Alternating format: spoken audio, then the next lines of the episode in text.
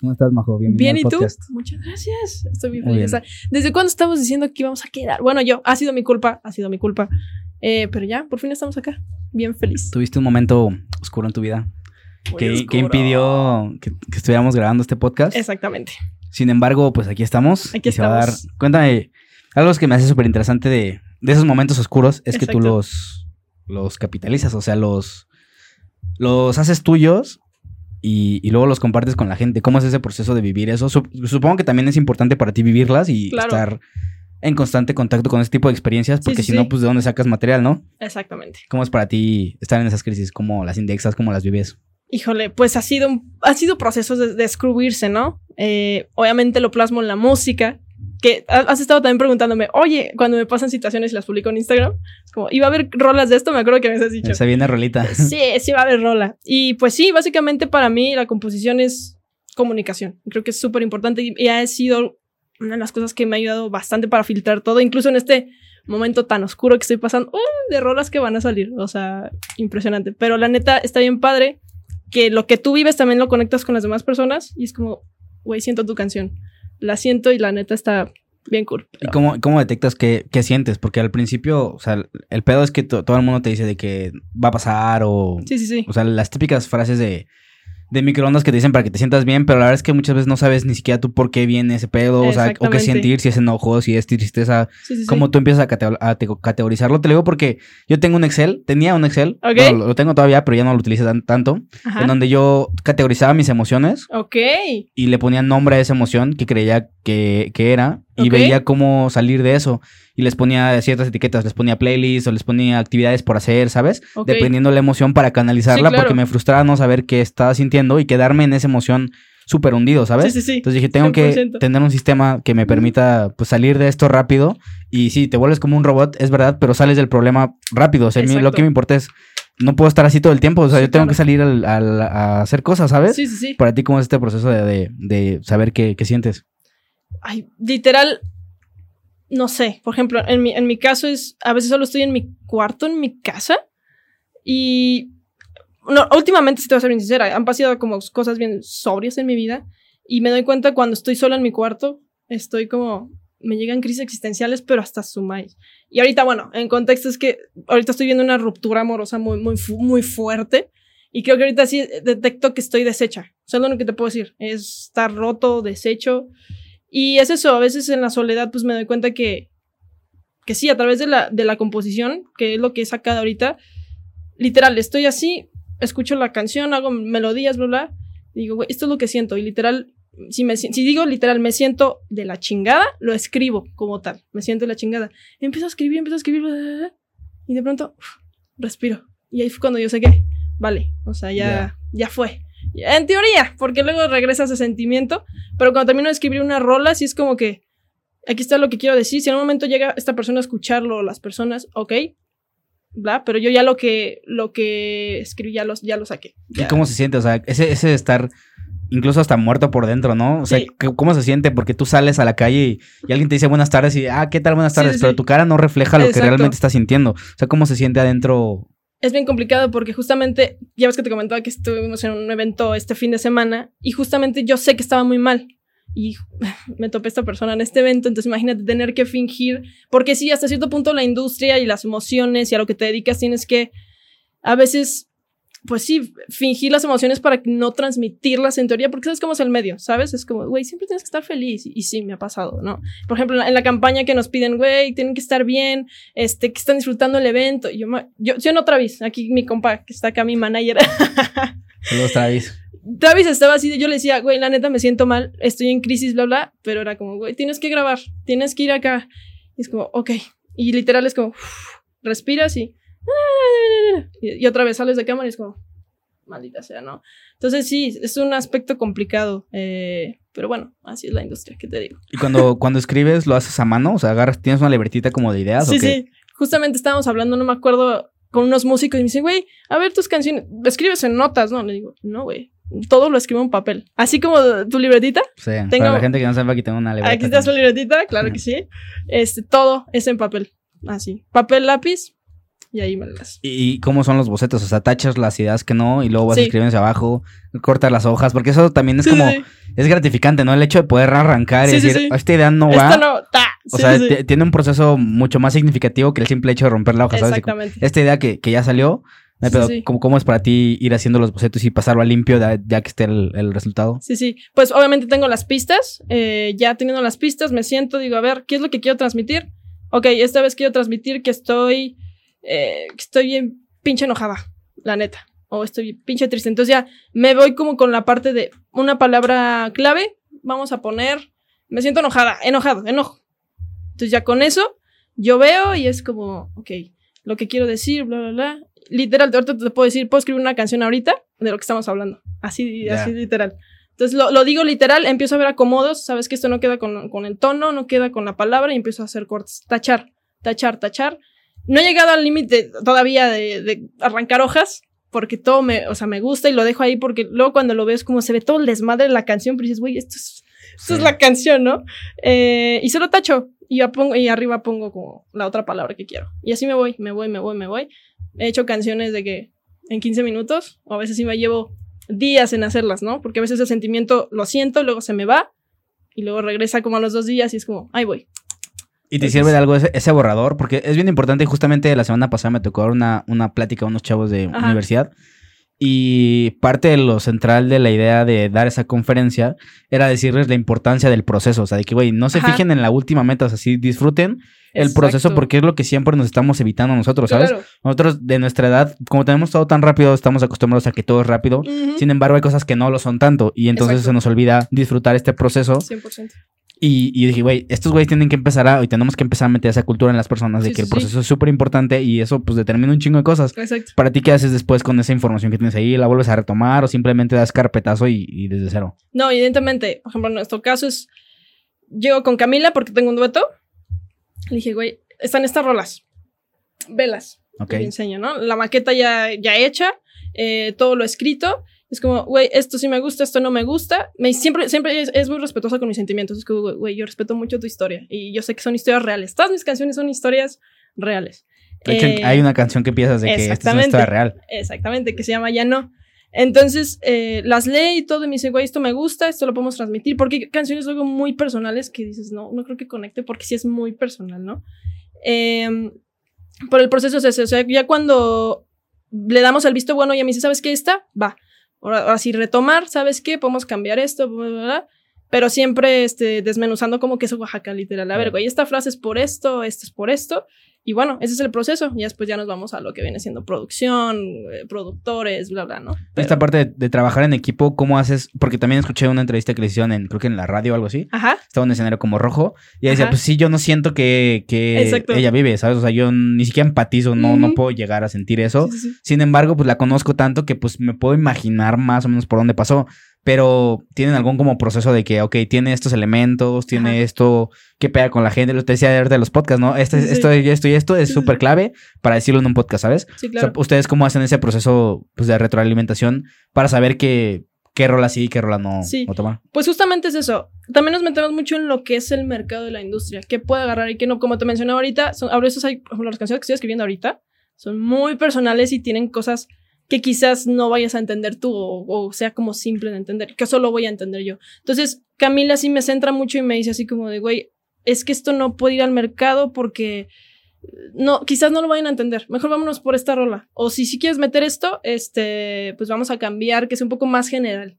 Entonces ella empieza como a reconstruir, sabes que esto sí, esto no. Y no hay como un, que digas esto, eh, o sea, palomitas como tal. Es como, güey, me gusta la instrumentación, me gustan cómo la cantas, me gusta esto y el otro. Entonces, órale, dale. Entonces, ahorita las tres canciones que hemos sacado han sido así. Se las muestro. Hay, hay muchas, muchas que se las mostré y es como, no, esto no, esto no, esto no. Esto sí, esto sí. Ah, bueno. Entonces, cuando, es, cuando es una maqueta, ¿a qué te refieres a maqueta? Digo, yo estoy muy alejado a eso. O sea, para mí es, aquí está la letra y, y luego que sigue de, de, la letra. ¿Ya te imaginas como cierto tono o así? Sí, las maquetas son, por ejemplo, puedo grabar ahorita una canción eh, y la grabo con audio. Y es como, nos está sonando la canción y digo, no, no, no, no, no. Entonces aquí tengo un borrador. Son como borradores. Creo que es el sinónimo que podría decir. Pero ¿qué elementos tienen? O sea, ¿tienen musicalidad? ¿Tienen ciertos tonos? ¿Tienen ritmos? Sí, o sea, cuenta, haz cuenta que, por ejemplo, nosotros ahorita, en cuestión de, de teoría y todo eso, no es que estemos en ceros porque evidentemente no hemos llevado carreras de los 14 años, eh, pero sí nosotros mandamos a hacer nuestra música. Entonces, nos mandan la instrumentación y ya en base de ahí nosotras componemos. Eh, las maquetas es eso. Yo tengo las, las pistas, están las tonalidades, bla, bla, y yo solo me empiezo a, a, meter en la composición. Esto queda, esto queda con el tono, esto queda más alto, esto más... Y ya cuando grabamos oficialmente, ya es cuando se mete el productor y si nos dice como, güey, esto más abajo, esto más arriba, esto... Ya. Eso ya depende de ¿Y las pistas son como genéricas? O sea, como un template, o simplemente son pistas que tiene alguien, así como si tú rezagaras letras, las pudieras dar a alguien. Sí, hay productores que suben su música a plataformas, es como, güey, si les sirve adelante.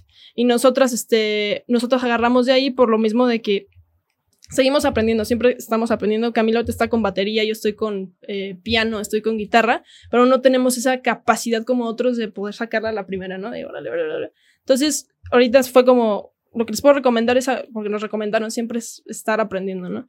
Saquen pistas y de ahí empiecen a componer. Y ya que tengan su maqueta, lo mandan con productores y es como el productor, te persino y a ver cómo va, ¿no? Entonces ahorita es como nosotros hemos trabajado. Agarra, hay, hay, pistas genéricas que los productores tienen.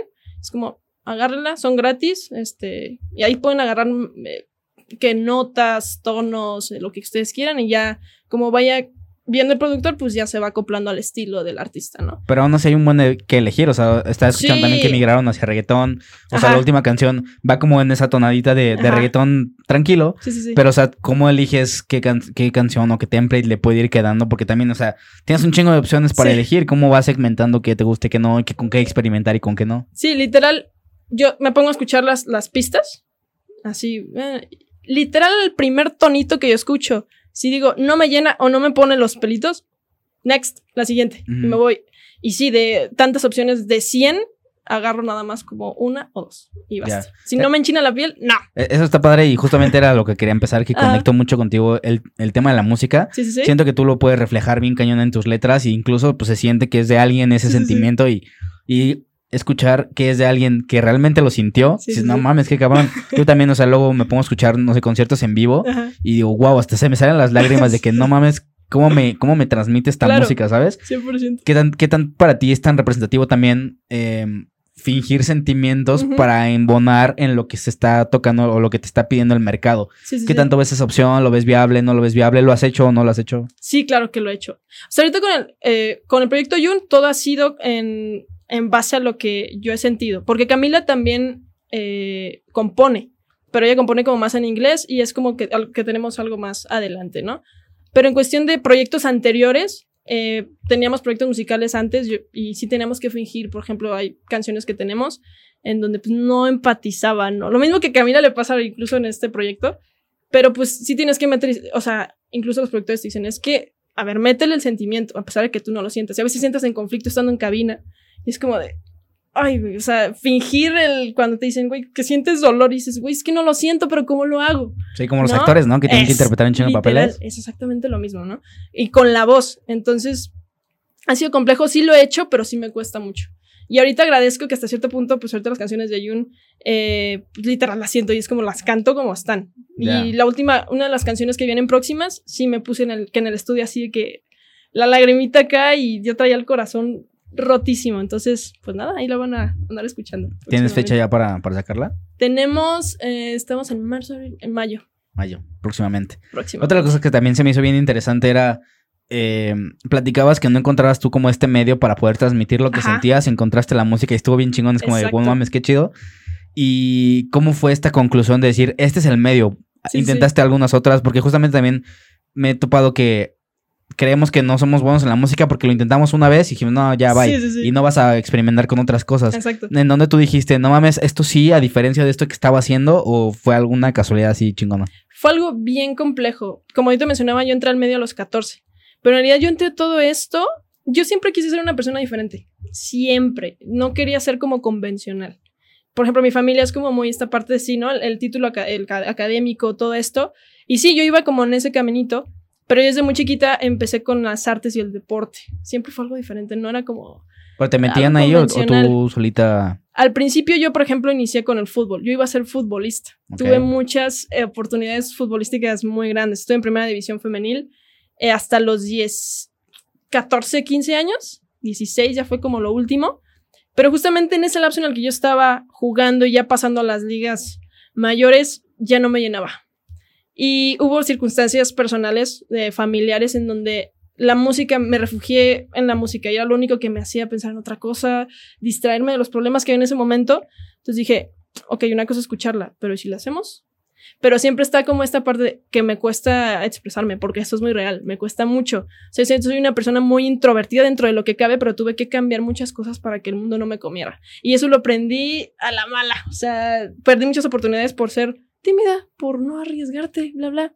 Entonces la música hizo que yo hiciera como ese brinco. Incluso la, carrera que tengo, la, carrera trunca, que fue comunicación, eh, haz cuenta, pasa lo de fútbol, me mandan unas visorías a Alemania Wow. Y en ese, en ese lapso, eh, yo tenía una banda, una agrupación, una banda, justo donde ya estaba Camila, mi compa de, del dueto. Jalim se llama, ¿no? Jaylim, exactamente. Estaba esa banda y estaba pues teniendo su auge, pues que ahí, va, ¿no?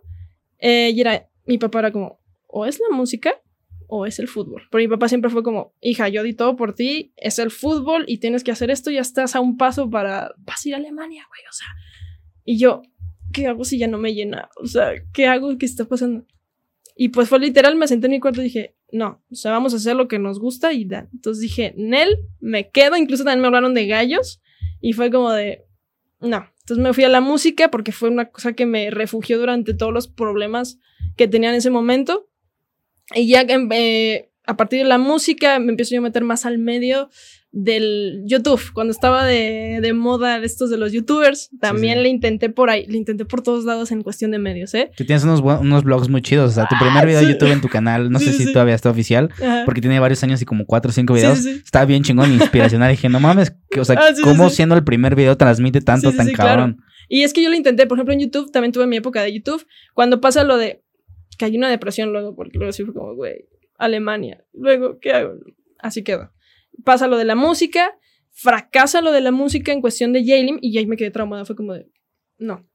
Y después dije, pero no me quiero quedar aquí, necesito seguir porque me gusta el medio, me gusta comunicarme. A pesar de que me cueste, necesito hacerlo. ¿A qué te refieres con que fracasó? No funcionó, las chavas se, fueron, la banda, se separó la banda. Y a pesar de que íbamos como en buenos rumbos, la gente, o sea, había productores que se habían interesado en el proyecto, pero después las chicas fue como, no, sabes que esto no es lo mío. Y fue como, ay, yo caí en una depresión. Híjole, porque fue, fue, fue muy feo. Eh, después de ahí dije, no me quiero alejar del medio. Ok, como ahorita como la música me traumó un poco, la neta la voy a frenar. Entonces no, dejé un poquito la música y me fui con YouTube. Ahí fue cuando realmente todo esto explotó. Antes, pues ya sabes, había como tener como 50 suscriptores, 100 era como, no manches, ¿no? Entonces yo me empecé a hacer como amigas, contactos por ahí, conocí a muchos de mis amigos que ahorita son mis amigos del alma y que los adoro. Em, y empezamos a hacer videos, empezamos a hacer vlogs. Yo hacía videos diarios y ahí fue cuando la gente me empezó a conocer. Y era, iba en el camión, iba en la calle, era, eres majo, ¿no? La de los videos, no, que sí, que yo sentía bien padre, ¿no? Y me motivaba y seguía con eso hasta que se vuelva a lo de la música. Pero yo ya no quería, porque yo siempre supe que la industria de la música es muy difícil. En general, todo el medio, si te das cuenta, es muy complicado. Pero en cuestión de música me había tocado muy mala suerte, en cuestión de, sí es muy real la parte de, del acoso, en cuestión de las chicas eh, que te piden tales cosas para seguir avanzando. O sea, me tocó mucho y fue una circunstancia que también me frenó. Eh, y pues seguí yo independiente con mis videos.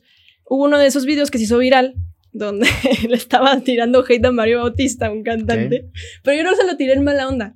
Entonces, muchos de sus autistas me llegaron a agredir así. Fue yo cuando también sentí el golpe de, de la gente así de, madre es lo que esto se volvió, ¿no? Ahí fue cuando mi nombre fue más conocido y fue por una circunstancia negativa, tampoco fue como de, uy, Majo Rodríguez, no, fue porque Majo Rodríguez le tiró hate a Mario Bautista, ¿no? Y mi, se hizo viral el video, tuve mucho hate, me ¿De qué hablaba el video? Nada, el güey vino a una firma de autógrafos. ¿A Querétaro? Sí, a Querétaro y nos negaron sacarnos fotos con él y yo, yo estaba súper enojada, pues dije, güey, qué pedo, y empecé a aventar madres en el video y todas así, ya cuando sale el video públicamente es como, güey, ¿cómo se te ocurre decirle a María Batista? ¿Lo subiste en dónde? Estaba en YouTube, ya, ya lo bajé, evidentemente. pero no, hacía, según yo no era nada malo, pero bueno, ya sabes cómo son, porque también fui fan loca, ¿no? Eh, y ya después de ahí la gente me empezó a conocer Ahí ya me abrí más campo, como te mencionaba, ya había conocido varios amigos. Y ahí empiezo esta parte de escoger mi carrera, ¿no? Que también era complicado porque yo quería estudiar música, pero mis papás siempre fueron como muy cerrados también. O sea, imagínate, después de pasar al fútbol, como, ¿cómo la música? Sí. Entonces, entonces me di un año sabático, en ese año sabático trabajé, hice un buen de cosas, seguí grabando videos, hasta que digo, güey, ok, no va la música directo como mis papás dicen, pero quieren más bien, y yo todavía era una persona que pues dependía de ellos, vaya, ¿no? Entonces dije, algo que se acerque a la música, ¿no? Pues eran los medios de comunicación. Entonces fue cuando yo decido meterme a comunicación e imagen pública y estudié dos años, me faltaba un año para terminar, pero en ese año también la pasé muy mal oscuros. No supe controlarlo. a veces uno se siente joven, se siente invencible, es como no va a pasar nada. En ese momento caí en un declive y me dio una parálisis. Tuve que frenar mis estudios. Voy a regresar un poquito para retomar esa parte más adelante. Dale, dale. De el primer contacto con la música. Y te decía, es que esta, esta parte de que tu historia puede ser algo que alguien más esté viviendo, incluso en sentimientos, y decir, o sea, sí, pero ¿cómo le hago? ¿Sabes? ¿Cómo empiezo? En tu caso, ¿cómo fue ese primer acercamiento a la música? Porque a veces es súper ajeno a tu realidad. Por ejemplo, yo, o sea, nunca en mi vida me relacioné con gente que hiciera algo interesante de este tipo. y para mí fue siempre como, no mames, ese güey canta, no mames, ese güey eh, tiene gente que lo está viendo, no inventes, este güey tiene, o sea, partidos de fútbol profesionales. Y ahora que empatizas con esa gente, para mí sí es incluso de o sea, me pongo muy nervioso de que, no mames, este güey está aquí conmigo enfrente y, ¿sabes? o sea, para mí estar tan alejado de esa realidad sí es, es una brecha enorme. Y para ti este contacto con la música, ¿cómo fue? O sea, ¿cómo llegó? ¿Cómo llegas a primera banda? ¿Te invitan? ¿Cómo es ese primer contacto con la música? Mi primer contacto que yo me acuerdo fue con una guitarra que tenía mi hermana. Me acuerdo que yo escuché, estaba, estaba Belinda, no me acuerdo qué canción, y yo la agarré y era como, ah, y ahí me empezó a llamar. Tenía como 8 o 9 años, más o menos. Después de ahí, pues mi, familia no es como que muy musical. Hasta que pasó una situación compleja de salud, mi hermano tuvo cáncer, entonces fue una situación muy difícil de asimilar. Eh, mi madre como que se alejó un poco de nosotros, de los chiquitos, por estar cuidando a mi hermano. Eh, y pues fue en ese momento también que llegó la música. Fue en donde yo la empecé a escuchar más, fue empezar a soñar y decir, me gustaría hacer lo que estoy escuchando, cantarlo. Y e incluso cuando mi hermano pues, estaba en esas situaciones complejas que yo lo veía triste y así, sí me llegaban sentimientos de, güey, necesito escribir algo respecto a esto. Y tengo canciones de eso. Es complicado. O sea, las veo y es como, me duele, ¿no? Eh, y ahí fue cuando también empezó la, la, cuestión de la música y la composición. Entonces, ese fue como la cosa que me acercó más, fue como la situación de hermano tan complicada, que fue donde me refugié más en la música y yo decido, este, pues dedicarme a eso. Pero buscaste tú la esta primera banda, la buscaste, ellos te buscaron, ¿cómo se...? Justamente pasan al mismo tiempo, aproximadamente eso de mi hermano, y la banda, cuando yo ya decido 100%, digo, güey, me quiero lanzar. En esa época estaba de moda Fit Harmony y las bandas, estas bandas, de, ¿quién más estaba? En esa época de las girl bands, bueno, en general girl bands. Dije, voy a armar una. Y la armé yo. Entonces empiezo a buscar chicas, bla, bla, bla, no, que estoy el otro, que está. Entonces las empiezo a llamar. Solo a Camila le hice un casting. O sea, fue la única que le hice casting. Y me dijo, sí, güey. Ah, güey. Y ya, éramos cinco chicas que pues, teníamos el mismo sueño, ¿no? ¿Tenías tú algún conocimiento ya de música o, tu rol nada más era cantar? Para nada, era cantar, literal. No sabías, o sea, hiciste un casting, no sabías tocar guitarra, no sabías tocar. No tenía ni idea, o sea, yo loca, loca, así de No, pero es que está bien chido porque es inocencia o esa juventud te hace hacer las cosas. a esta edad, si lo piensas, dices, no mames, ¿qué voy a andar haciendo? Y, te, y sacas cosas que, que para ti según serían tontas, pero esa juventud te daba el, no mames, a huevo, sí lo voy a hacer. Yo creo que este podcast es el resultado de eso, ¿sabes? O sea, si hubieran pasado un poco más de dos años, no lo hubiera hecho, o sea, he dicho, no mames, qué pedo, pero esa misma intención de decir, lo voy a hacer, lo voy a hacer, hay como un niño dentro de mí que dice, sí, a huevo, hazlo, ¿sabes? No hay pedo. Exacto, o sea, así me pasó, literal. Era una chica de 14, 15 años que dijo, güey, pues voy a ver mi, mi órale. Y la armamos y pues sí, el, el, el el grupo funcionó al principio, empezamos a cantar en varios lugares hasta que se desintegró. Pero sí, la banda Jalim la, armé yo, fue la que la llevó como encaminando y también este ahí pues fue cuando también yo me di cuenta que me gustaría mucho, independientemente de todo, este, guiar a los artistas. O sea, en dado caso de que mi proyecto no funcione, sí estar como detrás de, poder apoyar a los demás en, que funcione. Cuando ibas armando esta banda, ¿qué buscabas? O sea, ¿buscabas una guitarrista, otra corista, alguien de la batería? ¿O alguien nada más que hiciera un buen grupo? En ese momento, como estaba, yo siempre me he dedicado a la, a la imagen en cuestión de, de, todo, de vender. Yo no buscaba musicalmente nada, simplemente era como yo siempre me fijaba y era una persona, un cliente de escuchar música popera de ese momento, pues como te mencionaba, Fifth Harmony. Hay otras bandas que no me acuerdo ya, Little Mix, este, que esas escuchaban buen y solo veía que eran imagen. Entonces yo como era una niña, pues decía, güey, pues solo imagen, las chicas, bla, Nunca busqué chicas que guitarra, batería, bla, solo era como que les guste cantar.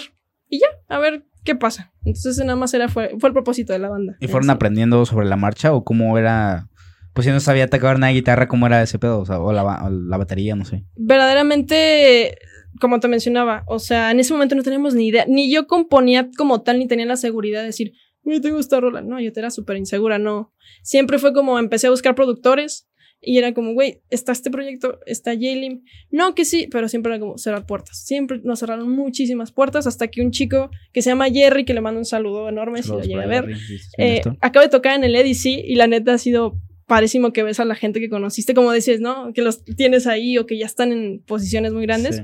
Ese, ese chico nos motivó muchísimo. Fuimos a grabar nuestro primer sencillo, la primera canción de oficial que se grabó se llamaba Esta Noche. Y nosotros no sabíamos nada, simplemente nos dejaron guiar. Aquí tienen la pista, aquí tienen la letra, ustedes nada más pongan la voz. Literal. O sea, eh, cuando manejas a un grupo pequeño, literal que no tienes ni idea, solo te dejas manejar. Así fue literal, Jelly. Ya, ¿y qué, qué, habilidades, qué habilidades has ido aprendiendo en esta parte? Porque justamente otra vez estas experiencias te dan justo eso, esas habilidades o experiencias que más adelante te van a ayudar a tomar decisiones más importantes, ¿sabes? Y son habilidades que en la escuela no te las enseñan, no, te las enseñan en ningún lugar y las aprendes a putazos, ¿sabes? Exacto. eso, es lo, más importante de, irlo detectando, pero cuando estás en el momento, es tanto la, la emoción, la no pues tu inexpertez en esto, que ni siquiera te has dando cuenta de qué estás aprendiendo y qué no. Ahorita en retrospectiva, ¿qué crees que fue lo que más te ha dejado empezar ese grupo, tener esa iniciativa y trabajar con, con estas personas? Evidentemente antes pensábamos que todo era muy fácil. Cuando era yo tenía 15, 16 años decía, güey, esto nada más es, en algún momento va a pegar. Tenía 15, ya tengo 24 y sigo luchando con eso y seguimos luchando por nuestros sueños, ¿no?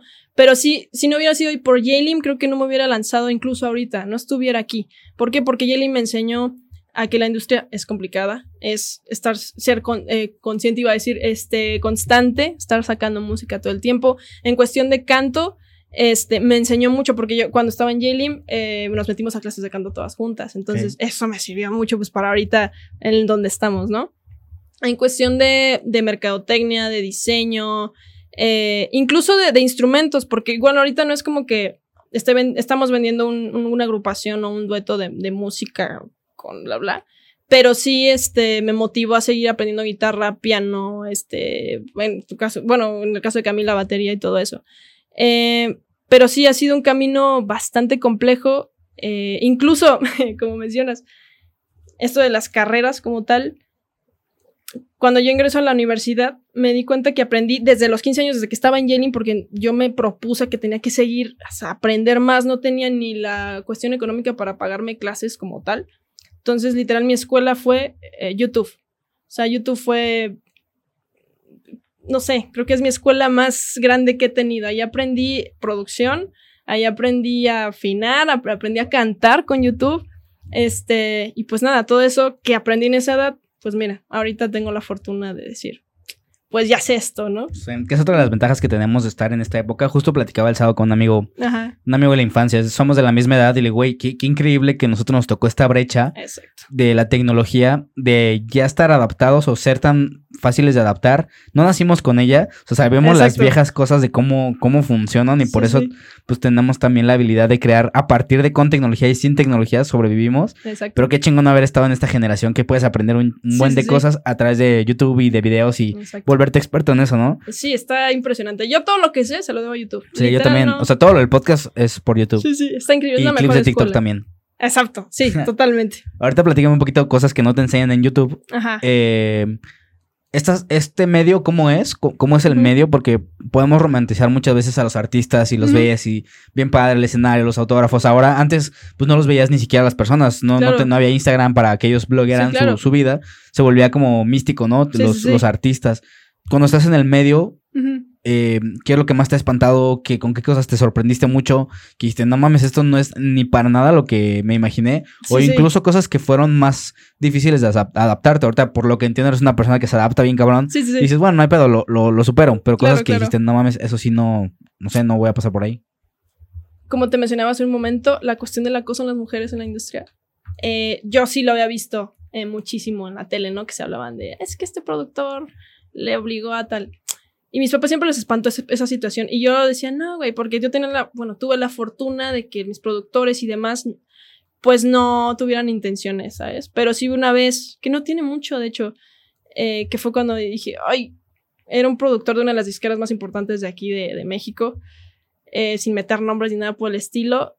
Eh, sí, empezó a hacer migas, esto y el otro, y dije, ah, pues contacto, ¿no? Y se interesó en el proyecto íbamos platicando y todo bien, hasta que sí fue un momento como muy crítico de, ¿sabes qué? Tengo otros intereses. Yo te puedo dar esto, pero pues ya sabes, ¿no? Y ahí fue cuando dije, ay madres, ¿no? E incluso lo más reciente, María Chela, y me ha pasado en muchos eventos, la cuestión de, de acoso a las mujeres, de el acercamiento este fin de semana también viví una situación de acoso muy, muy molesta que acá mi, mi manager preciso estuvo cuidándome muy al tanto, pero son situaciones que a mí, en mi experiencia, son de las cosas que más me, me fastidian o me, sí me generan una espinita, porque incluso Camila y yo siendo parte de la industria, siendo mujeres, sí nos ha tocado situaciones pues así de, de complejas. ¿Y cómo te blindas de eso? Porque son cosas que que existen y son un sistema mucho más grande que tú y aunque lo denuncies, digo, aunque está muy de moda hacer estas denuncias públicas y que la, sociedad haga justicia,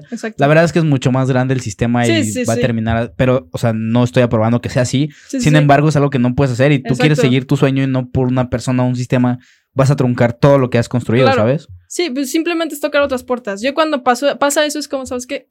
ok, busco otra puerta.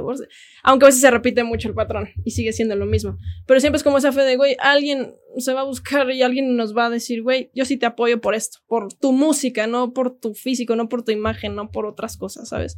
Entonces siempre es como estar tocando. Yo, yo cada que veo una situación así, es, me alejo. No he aceptado en absoluto nada de ese tipo de tratos, ni pretendo hacerlo, entonces siempre intentamos tocar otro tipo de, de puertas hasta que pues nos abra alguien la oportunidad. o crearte tus, tus mismas oportunidades. Claro, 100%. Hace poquito hicimos un video de del regreso al estadio de Ajá, sí lo vi, sí lo vi, sí lo vi. El de minuto 60. y de hecho, parte de la idea central era de que, oigan, güey, esta es nuestra idea, queremos hacer un proyecto social que impacte, claro. pero no vamos a esperar a que alguien más lo haga y nos incluya todavía. o sea, es, algo que tú tienes que buscar tus propias oportunidades.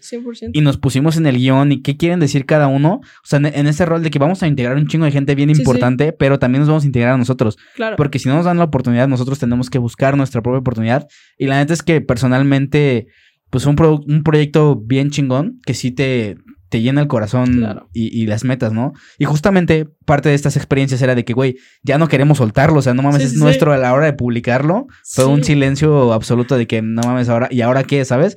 Y, un güey sí en el grupo fue de que, no mames, ¿qué vamos a hacer? O sea, ¿cómo se sienten?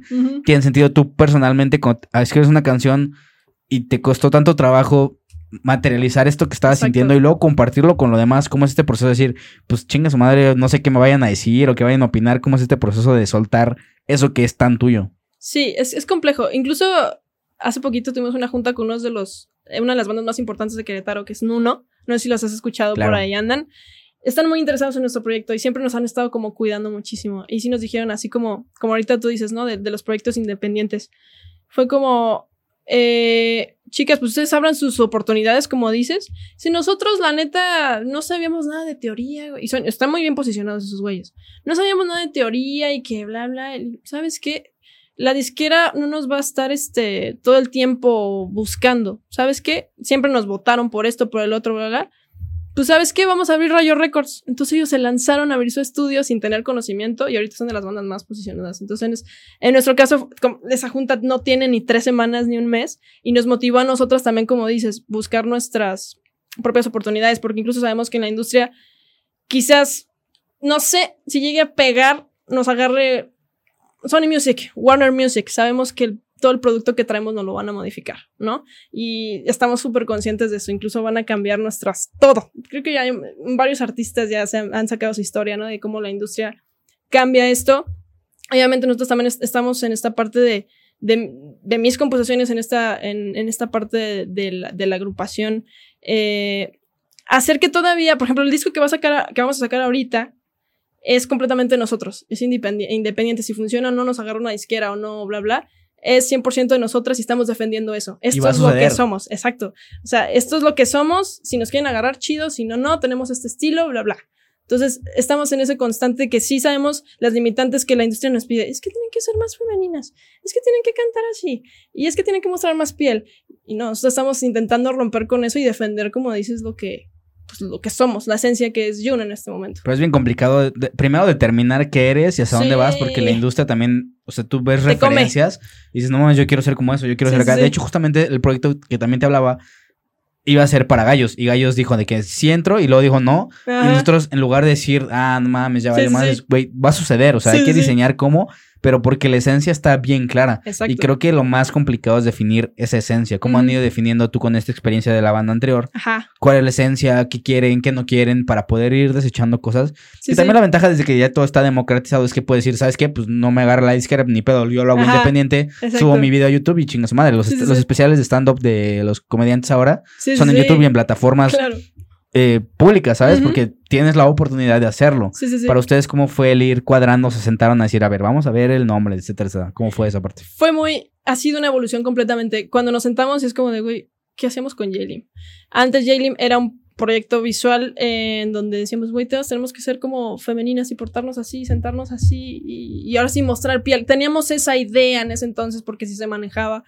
Eh, y conforme fuimos avanzando y las experiencias que hemos tenido, como ya te había comentado, Ahorita nos sentamos y es como, sí, nos falta un chingo por recorrer. Verdaderamente nuestro género ahorita sigue como incógnita porque no nos queremos como cerrar en cierto eh, reggaetón, porque tenemos reggaetón y pop rock, pero también se vienen otras rolas que son como poperas. Entonces no tenemos como un camino definido, pero en todo este, en evolución que hemos tenido, nos dimos cuenta que somos chicas que amamos evidentemente hacer música y queremos conectar lo más que se pueda con las personas, con las letras, con las canciones. Ahorita, como te puedo decir, somos un grupo bastante libre, no tenemos definición como muchas de las disqueras dicen, güey, es que tienes que tener una identidad. Porque si no, no entras. Es como, güey, ¿por qué siempre tenemos que escoger? O sea, a veces no me siento así, porque tengo que siempre sentirme así. Entonces estamos como este, este proyecto nuevo donde lo que sienta me vale. O sea, no es como que me voy a dedicar siempre 100%, al reggaetón, este, y siempre voy a escribir reggaetón y jamás voy a escribir pop rock ni balada. No. O sea, tu idea sería conectar con la gente independientemente exactamente, lo que sea. Lo que sea del género. Entonces, este, y antes, en, comparación de Yale, siempre era, güey, nos vamos a dedicar al pop. Y no nos salimos de ahí, güey, ahí nos seguimos, bla, bla. Ahorita lo, lo, padre de que traemos Camila y yo es eso, no estamos cerradas ni a colaborar con gente porque a veces las izquierdas dicen, no, güey, no puedes colaborar con él porque, pues, no queda con tu imagen, ¿no? Nosotros ahorita andamos colaborando con quien sea, nos vale gorro en sonidos igual, con productores igual. Estamos con un reggaetonero que trabaja increíble, que le mando un saludo a Fabi también, a Leo Pintado, a los Nuno, que son géneros completamente diferentes. Y nadie ahorita hay alguien que nos, nos diga, güey, es que con él no, con él sí. Entonces, ahorita estamos disfrutando mucho ese proceso, porque en dado caso de que, no sé, nos llegue a firmar alguien, sabemos todo lo que viene de, por medio, ¿no? Pero ahorita estamos eh, disfrutando todo eso, lo que podemos hacer libre la música eh, decir, si quiero decir, güey, si quiero decir chinga tu madre, vas a ver hechos reales, me partiste el corazón, pues órale, lo digo. Sí, que no haya pedo porque salga. Exactamente. ¿Y cómo están ustedes como, como esponja a, a, recibir esa información? O sea, ¿cuál es el proceso? Yo soy súper proceso, todo procuro tener así estandarizado y en orden. Cuando colaboras con gente tan distinta, o sea, de distintos medios, supongo que, no sé, alguien de ranchero y alguien de reggaetón, ¿cómo vas a ese bajar la información? Decir, no mames, esto me sirve, esto me sirve acá. Digo, sé que en el momento casi siempre es como como al momento, ¿sabes? O sea, que dices, ok, esto lo vi acá, lo repliqué acá. Claro. Y vino una doctora que se llama Jackie, Jackie López, que hace contenido. Me dijo, no mames, aquí yo no puedo pagar esta, este, este estar agarrando información de todos lados para ver qué puedo replicar y qué, qué me puedo llevar, ¿sabes? Para ti, ¿cómo es esa parte de colaborar con artistas y qué te llevas, qué no te llevas, qué desechas? Ahorita, afortunadamente, tuvimos dos colaboraciones en donde hay un chico que se llama Navi Boy, que también manda un saludo. Y estamos mandando saludos a todos lados. Saludos a Navi, a Rodrigo, que son completamente géneros diferentes y que absorbimos. Mira, nosotros realmente somos muy poperas y yo en, así soy popera de piel, de hueso colorado, ¿no? Decimos por el mercado y por recomendación también de nuestros papis los Nuno, que pues el reggaetón es lo más comercial, ¿no? Pero en, sí tenemos muchas bases como del pop. Eh, pero en esta cuestión del reggaetón, como te mencionaba, en nuestro disco tenemos pop rock, pop, este, pop urbano y es lo que va a salir ahorita, ¿no? Estas colaboraciones que hemos tenido con estos chicos y que vamos a grabar al estudio, ha sido una retroalimentación padrísima. Por ejemplo, con Rodrigo vimos lo que es la eh, estar cuando te exiges demasiado. O sea, nosotros es como, vamos, bien tranquilas, grabamos, hacemos una o dos tomas y es como de, vámonos, ¿no? Y Rodrigo fue como de, no me gusta y órale, ta, ta, ta, ta. Entonces fue como de, oh, pues este güey es... Entonces desde ahí también nosotros aprendimos como, güey, si esto no me gusta, pues órale, el proyecto está pagado, pues dale, ¿no? Y en cuestión de Navi, Navi nos hizo explotar la voz, o sea, en cuestión vocal, porque nosotros como estamos en el reggaetón, son como tonos más tranquilos, ¿no? De, de, de. Y Navi fue como en esta colaboración que se viene padísima, que es una canción pop, fue como, güey, a mí me gritas hasta que se te salgan los huevos, literal. Entonces ahí estamos en el estudio de que, güey, notas que ni siquiera sabíamos que alcanzábamos el Navi hizo que la sacáramos. Son cosas que te motivan y las absorbes y es como de, güey, qué padre que vas agarrando porque esto ya, te puede decir un productor que me diga, güey, necesito que me hagas esta nota. Ah, bueno, pues ya la hice, ¿no? Porque pues la absorbiste, ¿no? Entonces, sí ha sido en este proyecto que lleva un año, sí hemos absorbido muchísimas cosas, incluso de los Nuno, todo que siempre nos están diciendo, güey, esto sí, esto no, tengan cuidado con esto, bla, bla, y nos cuidan como si fuéramos sus bebés. Y lo agradecemos muchísimo. Entonces sí, somos esponjitas y ahorita yo les digo, yo le digo a Cam, si está de acuerdo, güey, cualquier cosa, agárrala, güey, porque todas son oportunidades. Pendejas y las soltamos, la neta. Entonces, sí, somos muy, muy esponjitas las dos. ¿Y ustedes particularmente tienen un, conflicto interno en esos intereses?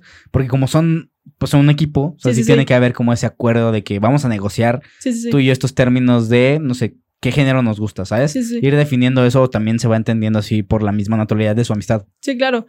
La verdad es que llevamos casi ocho, casi nueve años de amistad. Ha sido complicado, hemos tenido muchísimos arranques acá, pero hemos aprendido a estar juntas, ¿no? Sí, cada quien tiene su carácter, cada quien tiene sus intereses, cada quien tiene más peso como en otros géneros y todo, pero siempre es como, güey, vamos a elegir algo que nos vaya a convenir a las dos a corto y a largo plazo y que al fin de cuentas pues podamos disfrutarlo, ¿no? Entonces en cuestión, por ejemplo, de nuestro género, que es el reggaetón, que nos gusta evidentemente porque pues nos hace bailar y todo eso, que nos queríamos dedicar al pop, pero fue como, güey, pues es que lo comercial es el reggaetón. Entonces, ¿estás de acuerdo? Sí, güey. Tú, sí, güey, pero vamos a meterle nuestro, nuestro estilo. En este caso, la composición, que es como muchos me han dicho, güey, es que sí hace reggaetón, pero es un reggaetón que tiene sentido hasta cierto punto. Sí, profundo. que, y tiene fondo. Exactamente, tiene un fondo. Eh, entonces, siempre ha sido así, o sea, es como, siempre nos preguntamos, güey, ¿estás de acuerdo? Sí, güey, estoy de acuerdo. No, pues no se hace y punto. Siempre respetamos como esa parte. Y siempre vemos los intereses de qué nos conviene en sí al proyecto, porque pues como somos unión, pues el, que va a salir es Jun, vaya, ¿no? Eh, sí hemos tenido peleas y varios conflictillos ahí, pero siempre solucionando. Tranqui. Nah, tranqui. es que justamente va a haber. Ahorita Camila así reclamando. Ya sé, cortando este espacio. sí, ya sé. No, sí hemos tenido, que justamente lo vamos a utilizar como marketing en varios discos, que lo van a ir, ya lo, van, van a ir viendo de nuestra historia, lo que hemos pasado, esos conflictos tan fuertes que, que sucedieron. Eh, pero ahorita en cuestión del proyecto somos bien, bien abiertas, estamos muy abiertas a lo que se venga. Ya, esa parte también se me hace bien interesante cuando tienes tanta libertad. Mm. Porque al final de cuentas sí tienes que encasillarte o hay ciertas cuestiones que sí tienes que seguir como un patrón O, algún ejemplo o algo así. Tienes alguien tú de referencia en ese sentido de orden. Yo, por ejemplo, con este podcast, pues también tienes la libertad de grabar cuando tú quieras, grabar en donde tú quieras. Y, te decía, no, ahorita llegué y no tengo nada listo. Es como de, no mames, qué pedo, qué, me pasó, ¿sabes? Pero yo soy súper disciplinado de que categoría, o sea, tengo que tener tanto stock de capítulos para poder seguir viviendo porque tengo que tener ese orden, ¿sabes? Y mañana tengo que publicar a huevo porque si no tengo esa disciplina, pues me hago güey y el proyecto no funciona y no tengo, esa constancia que para mí es súper importante. Para ti tienes algunos ejemplos, ya sea artistas o personas que, te han marcado, que te, hacen formar una disciplina en, la música. Sí. Teniendo tanto desorden, pues aprendiendo ahorita cosas. Sí, claro, por supuesto. Mira, yo siempre fui una persona que escuchaba mucho a los artistas mexicanos sí, suena muy nena y todo, pero pues era mi época. Las bandas como CD9, Mario Bautista, evidentemente Justin Bieber, que es como el icono que nosotras más, eh, pues crecimos con ese güey literal desde que tenía 16 años. Y desde ahí nosotros seguimos como ese caminito, ¿no? De ese güey nos motivó un buen de cosas. Ese güey, por ese güey inició J-Lim. Inició este todo mi rollo de estar en el medio. Inició este otros proyectos que teníamos y Jun ha sido por el rollo de Justin Bieber, no haber visto como toda su carrera, todo lo que pasó, que bueno, es un artista súper internacional el güey, ¿no? Pero sí fue uno de los íconos que más nos, y en lo personal que más, incluso la música que te digo que te mencionaba cuando mi hermano pasó esa etapa de, enfermedad, fue el güey que, que más me refugié en su música, ¿no? Entonces, ese, Justin tiene como ese peso muy, ese cariño. Ambas, porque ambas tenemos el mismo gusto por ese güey. Y ha sido nuestro, es que no sé cómo decirle, nuestro ícono que nos ha llevado a decir, güey, este, pues este cabrón lo logró, independientemente de que sí, ya es un artista, bla, bla, pero haber visto su crecimiento desde los 14 años hasta los ya tiene 30, no manches, ya me siento vieja. Este, fue un, personaje que nos, que nos hizo crecer mucho. Y en cuestión de artistas mexicanos, igual, como he estado en el medio, me había tocado mucho entrevistar a varios y tú ves como esa parte, ¿no? Eh, entonces sí, Mario Bautista, Atul, son bandas y artistas muy, muy locales también. Aveiro, por ejemplo, ¿no? Que también Saludos si estás viendo Sí, saludos. También fue un güey que lo seguí desde que inició, literal. Y hasta la fecha podemos ir a un concierto y ahí, voy a estar, ¿no? Por entonces. Ahorita esta parte de, de, estar tú ahora también de ese lado que la gente te puede ir a ver a ti, te escribe de que no mames, oye, me gustó tu canción cuando tú hacías eso por las demás personas. ¿Cómo se siente ser esta parte o estar de este lado de, de ser rockstar? incluso poderle cambiar la vida a alguien, ¿sabes? A través de tu música. ¿Cómo te has asentado con, es muy cagado. Es muy cagado porque, pues sí, yo siempre fui una persona que que siempre admiró a los artistas y era la loca yo que iba a todos los conciertos de CD9, por ejemplo, te puedo poner la, la, el ejemplo, ¿no? Me iba a los conciertos, me iba a formar a las filas a comprar sus discos y todo eso. Sus canciones, evidentemente, es como, güey, no mames.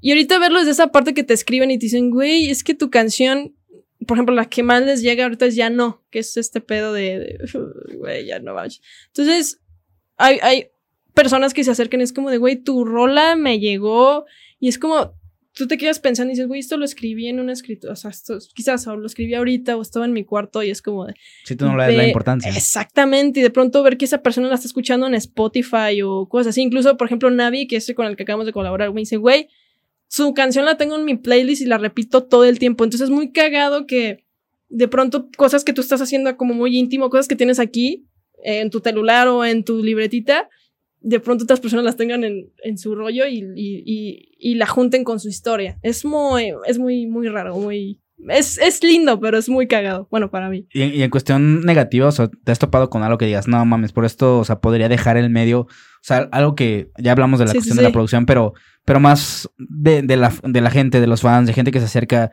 el hate, por ejemplo, supongo que hay digo, yo he escuchado mucha gente que dice que el, hate, el hater no va y te dice, ah, chinga tu madre, está en la verga tú.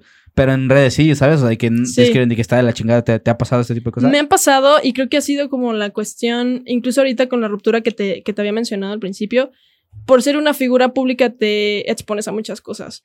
Entonces, en esa parte sí llegué a decir, güey, ya no me quiero alejar, pero por completo, porque ya no te sientes... Eh, no es, no es tú mismo, sino te sientes tan vigilado por tantas personas que, por ejemplo, es esta parte de, ya específicamente hablando de un tema, es tú estar bien y de pronto te llegan situaciones o cosas, historias, mensajes que ya no, no necesitabas. Y es molesto y es castroso porque hasta, hasta cierto punto dices, güey, ya superé esto, ya no quiero saber nada. Y como eres figura pública, es como a la gente, a los haters les vale madres. Mientras más te chinguen, mejor. Entonces, este, por esas situaciones sí llega con Camila y decirle, güey, la neta, no soporto esto. O sea, me caga, hasta cierto punto, me caga que llego a perder parte de mi intimidad. Pero también son cosas que dices, güey, es que tú decidiste también esto. Entonces te pones en las dos balanzas y es como de, está chido, está no, pero sí, en la cuestión de, de que te están observando, por ejemplo, voy en la calle, es como, güey, te veo caminando o te toman fotos así. Yo lo agradezco porque es como te reconocen, pero hay luego situaciones de, güey, este, ¿cuándo unos besos? O, bla, bla, bla, son cosas ya muy, que sí me perturban y sí me, me encapsulan. ¿Y qué haces? ¿Los bloqueas o si les dices que Es que está bien raro porque también apoyan mi proyecto. Entonces es una... Es muy raro. Es como de no. Sí, pero sí, me llegan, me han llegado mucho de, de sugars. Creo que me comentaste o me contestaste una. Me ha llegado eso y me ha llegado muchísimas cosas, propuestas, bla, bla. Eh, y son de las únicas cosas que te digo, prefiero alejarme. Sí. Fuera de ahí, pero vale más la carrera, la parte buena, ¿no? Exactamente. obviamente es un parchecito. Sí, cosas que se lo superas y ya, ¿no? Ya. Pero sí, luego sí es como te sientas y es como. Esta parte académica también de, de, que ya viviste, no has terminado, pero ya lo has experimentado. Sí, sí, sí. ¿Qué tanto crees que, que, complementa tu proyecto? O sea, si lo pudieras poner un porcentaje, porque justamente tener un respaldo académico, pues a veces te permite incluso delimitar lo que es el conocimiento. O sea, tú lo aprendes afuera, en la calle y en las experiencias, pero ni siquiera sabes cómo se llama y qué, pues, qué alcances tienen, ¿sabes? y, esta parte, esta parte eh, académica te permite delimitar, ah, sí se llamaba, ok, ya tengo el conocimiento y ya lo, pues, le pones un marquito y le pones una etiqueta, ah, ok, ya lo tengo, ¿sabes? O sea, ¿qué tanto ha funcionado para ti esta parte, pues, académica? Académica, sí me funcionó muchísimo. Eso sí, no he de negar. Aunque te diré, cuando yo llegué a la universidad, como te mencionaba, mi escuela fue YouTube. Es cuando yo inicio en la universidad toda esta parte de comunicación, que la radio, que la producción, que los audios, yo ya me lo sabía. Y hasta cierto punto era una ventaja porque es como, güey, ya lo sé y todo ese rollo. Pero hay como ciertas cosas como la teoría, que la teoría del color, que no tenía ni perra idea, este, las inyecciones hipodérmicas y bla, bla, cómo se manejan las masas, cómo funciona esto del medio. E incluso te dan eh, consejos de cómo funciona todo detrás. Entonces yo aprendí todo eso, ¿no? De parte de, de, de, lo que pasa atrás de la comunicación, porque siempre uno, pues, en ese momento yo decidí estudiar comunicación porque dije, güey, me sirve para, pues, para mi proyecto, ¿no? Que fue lo, lo principal, pero te ves como artista, pero yo no jamás me vi como la parte de atrás. Entonces sí me ayudó muchísimo a entender muchísimos conceptos en cuestión de tecnicismos, de micrófonos, de, como te digo, ya cosas más teóricas como eh, administración de empresas, porque también te enseñan eso, ves matemáticas, o sea, son cosas que dices, wow, ¿no? Eh, que obviamente lo complementé ya con lo que ya sabía. Entonces sí me dio un refuerzo muy, muy, muy grande al decir, ¿sabes qué, Cams? Vamos a utilizar este color porque significa esto. ¿Por qué? Porque lo aprendí en la escuela y esto puede funcionar. Entonces, sí, sí, sí me ayudó bastante la situación. Yo espero poder terminarla. necesito hacerlo. Me faltaba un pedacito por ahí, pero bueno, circunstancias. Pero sí, me ayudó bastante en todo lo que es mi proyecto. Si lo pudieras poner en porcentaje, ¿cuánto le atribuirías a lo, académico? Yo creo que. Ay, es que viví del. ponle 60-40. O sea, 60 lo académico. Sí. Órale, o sea, es la mayoría. Sí, es la lo mayoría. cual está chingón, pero no lo es todo. Que también la gente debe de aprender a categorizar eso de que, ok, le voy a dar cierto valor y nada más, ¿no? Sí, no, y, y, eso, o sea, en la cuestión de, de también tú querer aprender más. Porque si te quedas con solo con la carrera, pues es como, no, es que tienes, tienes que seguirte actualizando todo el tiempo porque el mundo no se detiene y tienes que seguir. Pues, ya. Ahorita que hablabas de, de administrar eh, esta parte de los dineros, cómo, cómo, es monetizar y vivir de tu arte, porque también vemos a los artistas ya en el último paso de que lo ves en limusina, llega super rockstar, pero pues se la peló un chingo trabajando por una canción, se la peló trabajando pagando el su disco, ¿sabes? O sea, incluso pues, los raperos imprimían sus discos, los iban y los vendían en la calle por cinco, y de eso vivían. Y, sí, sí, sí. O sea, hay historias muy cabronas de eso. Para ti, ¿cómo ha sido esta parte de monetizar? Porque si es verdad que haces lo que te gusta y tus sentimientos, y eso está bien padre, pero hay que vivir de algo. ¿Sabes cómo ha sido para ti esta parte de empezar a monetizar esto que, te gusta hacer y que sabes hacer? Está complejo porque la industria en, en esa cuestión es muy difícil y más la musical. Es muy difícil eh, conseguir reproducciones para que te paguen, bla, bla. Y realmente no es como algo estable. Hay veces en las que yo justo hablando con Travis hace ratito, a veces no tengo ni para comer. A veces estoy en mi cuarto y es como, pero a veces que te van bien porque te llegan colaboraciones, te llegan campañas. Pero incluso es lo que te digo, no solo me dedico a la música porque evidentemente es complicado, también me dedico pues a la imagen, a venderme en campañas y bla, bla, ¿no? Entonces es lo que también me echa la mano. A veces consigo cosas fijas, estuve trabajando en un medio también que va respecto a mi carrera y todo, bla, bla. Pero sí, ha sido muy complicado y creo que la carrera en sí y mm, conozco un chorro de artistas que es igual es como, güey, a veces no sé ni dónde estoy, a veces, como te mencionaba, no tengo ni qué comer, pero hay veces que tienes temporadas y es una carrera en donde estás, bueno, sí tienes que estar muy consciente, porque todos son proyectos y bueno, en este caso yo todo lo manejo por proyectos, me pagan por proyectos, por cierta temporada, este, por cosas pequeñas, bla, bla. Pero sí es una carrera que yo estoy consciente que es muy difícil en la cuestión económica este, poder sustentarse 100%. Sí, que la parte de este proceso justamente otra vez es donde todos... Pues son factores importantes, ¿no? tú, tú, ves a los, a los grandes y sabes, les va súper chingón. Pero no mames, empezar y todo lo que le costaron, ¿cómo ha sido para ti empezar a, monetizarlo, sabes? O sea, lo llevas a Spotify y dices, de aquí me voy a agarrar seis meses de vida o cómo es esa parte de, de balancear incluso las campañas que no te distraigan de lo que es tu main, que es la música.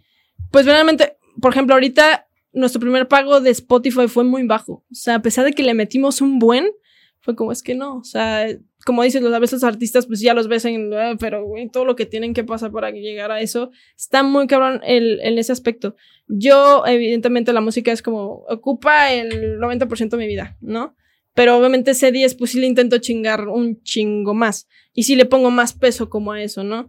Eh, como te mencionaba, a veces sí tengo que conseguir como cosas más estables para poder sustentarme. Pero en cuestión de la música ahorita no estamos, no estamos viviendo. O sea, yo sé que tiene que ser una cuestión de seguir subiendo música y seguir Se puede vivir, obviamente se puede vivir, pero es también como un negocio, le tienes que ir invirtiendo. Y en la cuestión de la industria de, es, comprar música, este, no, ahí te cobran hasta porque respiras en el micrófono. Entonces, imagínate, y es también es un negocio, irle invirtiendo, invirtiendo, invirtiendo. Entonces, eh, pues intento yo mezclar incluso las campañas en las que estoy, en los trabajos que hago, también meterlo al proyecto. Por ejemplo, este fin de semana es como, güey, María Chela, pues de qué sirve que conozco gente. Y sí, conocimos gente que nos puede conectar como, güey, está mi proyecto acá atrás, a ver qué puedes hacer con él, ¿no? Entonces ahí salen como contactos y la famosa cadenita. Entonces yo estoy trabajando acá de un pedo, pero me puede funcionar para, pues, mi, mi carrera musical, pero sí, así sí, estás invirtiendo al final de cuentas Exactamente. tu tiempo y no poniendo todos los huevos en la misma canasta. Si pudieras definir un perfil de un músico, ¿cómo lo harías? Porque veo muchas cuestiones de resiliencia, o sea, de estar ahí chingándole a pesar de todo lo que pueda pasar alrededor. Sí, también está hacer, tener iniciativa propia de tener que ir a todos lados. Si lo pusieras, pudieras encajonar como en un perfil, qué tipo de características debería tener. Y si te das cuenta, ahorita que, que veíamos esta parte de, pues de cosas, de los sentimientos, siempre vas a lo más básico, ¿sabes? o sea, vas a, lo más sencillo, a lo más reduccionista, para poder describir más adelante todo lo demás, ¿sabes? Y si no te vas así como a la esencia, o sea, ni siquiera tienen que ser 200 cualidades para poder hacerlo. Simplemente dos o tres cualidades que, güey, esto tienes que tener, si no, no la vas a armar. Híjole, está bien complejo. Creo que una es este. motivación. Creo que es una de las cosas que tienes que tener porque si no tienes motivación, creo que. Y eso, porque a veces uno, estando en el piso, pues es como de, güey, ¿qué hago, no? Pero creo que en mi parte me ha servido mucho seguir motivándome y rodearme de personas que me sigan motivando del medio. Eh, otra es literal, es que es chingarle, porque no la oyo de otra, porque por más que dices, esta, vi la, la, entrevista con Aveiro, porque también son músicos locales, ¿no? Que te dices, incluso los Nuno, que te dicen, güey, yo dormí en, estas cajas de cartón así deshechas, y es como, güey, ¿te gusta? Pues le chingas, ¿no? Entonces, no hay otra, es que literal fue, nos sentamos Camila y dijimos, güey, ¿qué es lo que verdaderamente esto hace que, que funcione, que seguimos aquí?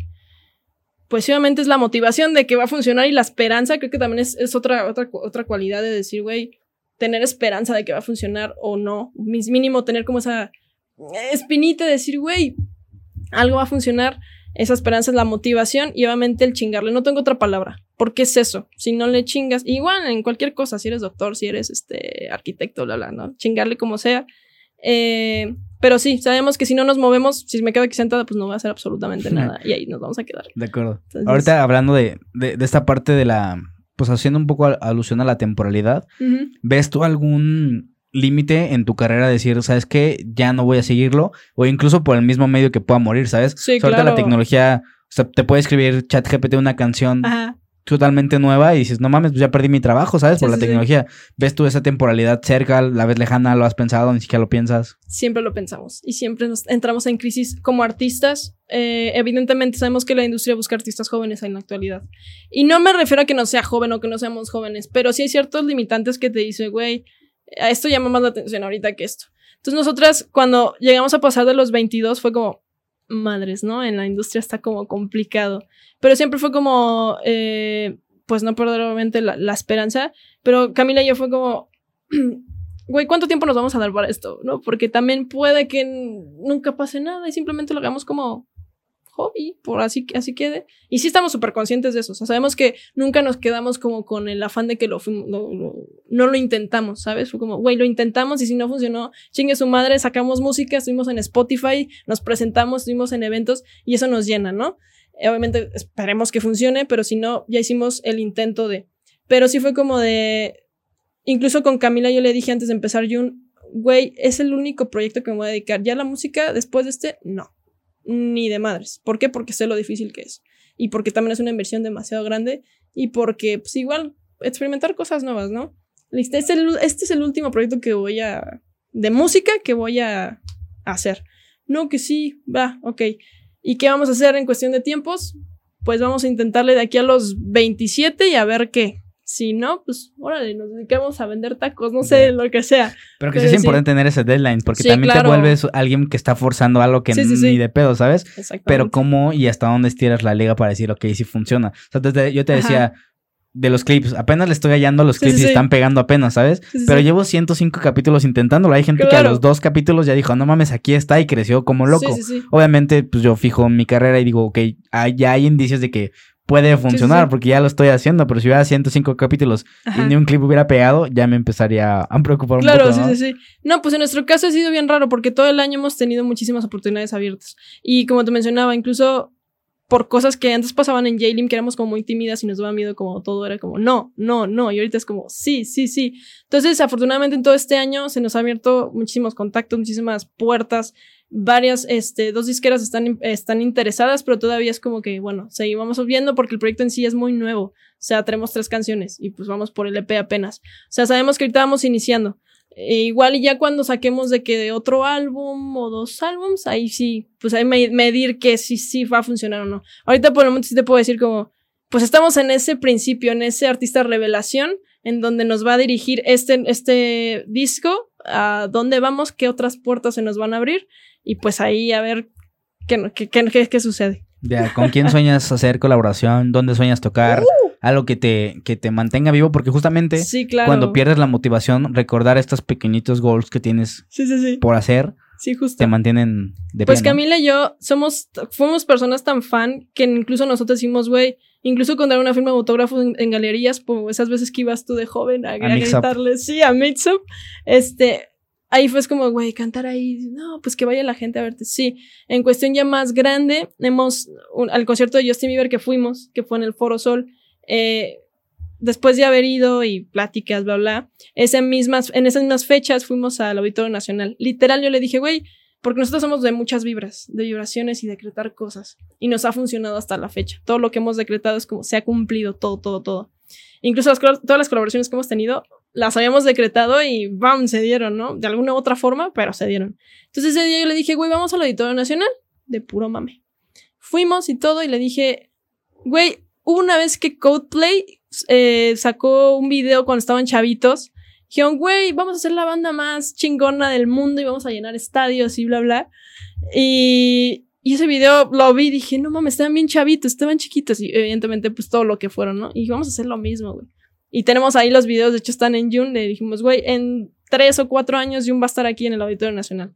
Entonces creo que hasta, evidentemente, por ser una cuestión nacional, nos gustaría mucho eh, poder estar en, el Auditorio Nacional. Órale, qué o sea, decretar. Yo también soy mucho de, decretar porque te, da una guía, ¿sabes? Sí, o sea, dices, al menos, y si no llegas al final, al menos el proceso que intentaste es súper gratificante y, te llena otra vez el, el alma, ¿no? ¿Cómo, ¿Cómo es tu día a día? ¿Cómo es tu día a día escribiendo rolas, buscando oportunidades?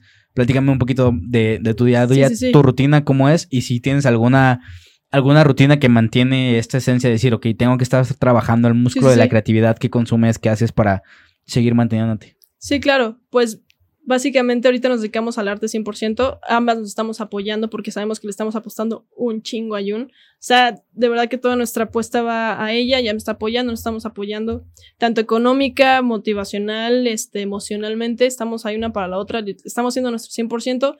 Y en cuestión de, del proyecto, pues yo me dedico a ser pues la manager, yo soy la que se mueve en relaciones públicas. Entonces, tanto estoy ahí, tanto hago otras cosas para seguir sobreviviendo, pero me dedico a tocar puertas, a hablar con personas, este, y dentro de ese rango empezar también como mis sentimientos y empezar a componer. O sea, estoy en todos lados, tanto haciendo relaciones públicas acá, yendo a campañas, bla, bla, para seguir con los contactos y otro lado pues en la cuestión creativa, diseño, imagen. O sea, yo traigo un desmadre en mi, en mi cabeza. todos tus días son diferentes. Sí, sí, sí. Sí, no tengo rutinas. No tengo rutinas. Hay veces que digo, no quiero hacer nada y no hago absolutamente nada. O hay días, quiero escribir todo el día, pues lo hago. O escribo maquetas y me echo tres maquetas y en cada una me echo tres horas, por ejemplo, ¿no? Entonces no tengo una, una rutina, vaya. No. Ya. Ahorita regresando un poquito a esta parte de la carrera y, del medio, ¿qué tan importante y tan relevante para ti es estar en esta ciudad donde es una ciudad pues, relativamente pequeña y que estamos tan cerca de la Ciudad de México que es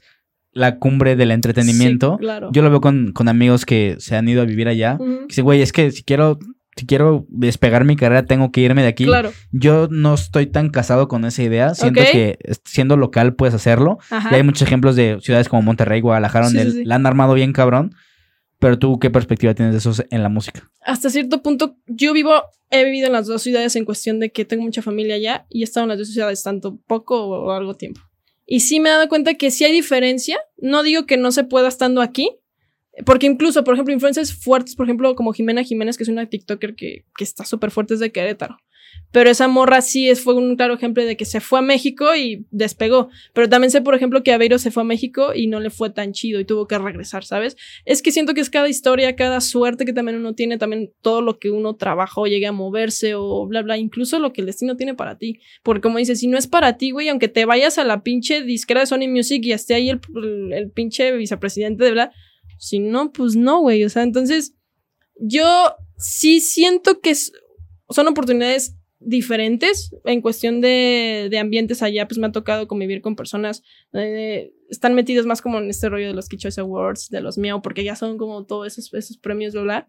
Y sí se abren un poquito más de oportunidades, pero es eso. O sea, también son contactos que puedes hacer aquí y que dicen, güey, tengo una, un evento en México, pues lánzate, ¿no? Entonces, sí lo, de incluso Camila y yo tenemos planeado mudarnos a Ciudad de México, justamente por eso, porque ya también tenemos contactos, pero porque ya se hicieron establecidos, no es como que, o sea, obviamente también vamos a buscar más, pero sí siento que en nuestro caso, quizás en nuestro proyecto, sí es algo que vamos a tener que hacer. Ya, de claro. una u otra Sobre forma. todo la música. Siento que la música es bien clave.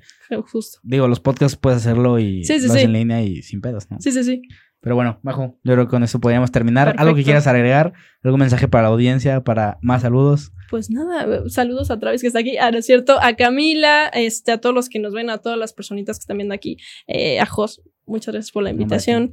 Gran Estuvo increíble y pues platicar aquí, gozadera. Y pues nada, que luchen por sus sueños, la neta, no hay de otra. Chinguenle y chinguenle y chinguenle hasta conseguirlo y si no, otra cosa va a venir y bla, bla. Pero solo hay una vida, entonces hay que disfrutarlo. Ah, huevo. Sí. Pues bueno, con esa reflexión nos quedamos. Muchísimas gracias, Majo, por haber de venido nada. y tomarte este tiempo. Y a todos los que vieron o escucharon este capítulo, les agradecemos también. Yay. Nos vemos al siguiente. Un besito. ¡Mua!